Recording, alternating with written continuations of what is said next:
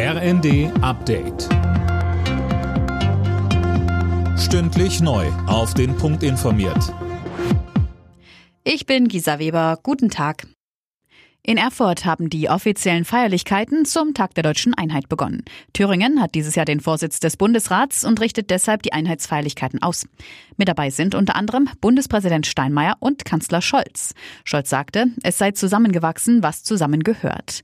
Außerdem ging er auf aktuelle Probleme ein, wie die Energiekrise.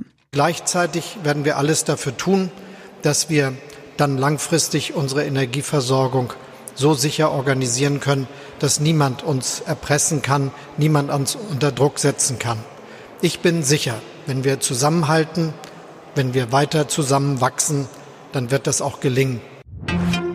Der Schwede Svante Pääbo hat den Medizinnobelpreis bekommen für seine Forschungsarbeit zur menschlichen Evolution. Das hat das Nobelkomitee in Stockholm mitgeteilt. Der 67-Jährige arbeitet zurzeit am Max-Planck-Institut in Leipzig. Morgen wird der Preisträger in der Kategorie Physik verkündet. Die Gegenoffensive der ukrainischen Armee geht weiter. Laut Präsident Zelensky wurden jetzt in der südlichen Region Cherson zwei Orte von Russland zurückerobert. Mehr von Dirk Justus. Zuvor hatte die Ukraine bereits die strategisch wichtige Kleinstadt Liman in der östlichen Region Donetsk zurückerobert. Russland will unterdessen weiter verhindern, dass wehrpflichtige Männer das Land verlassen. Laut Medienberichten wurden über 180 Männer an der Grenze zu Georgien aufgehalten. Sie sollen dabei direkt ihren Einberufungsbescheid für die russische Armee bekommen haben.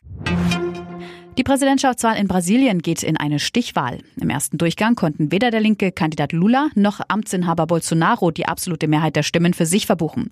Die Stichwahl findet am 30. Oktober statt. Alle Nachrichten auf rnd.de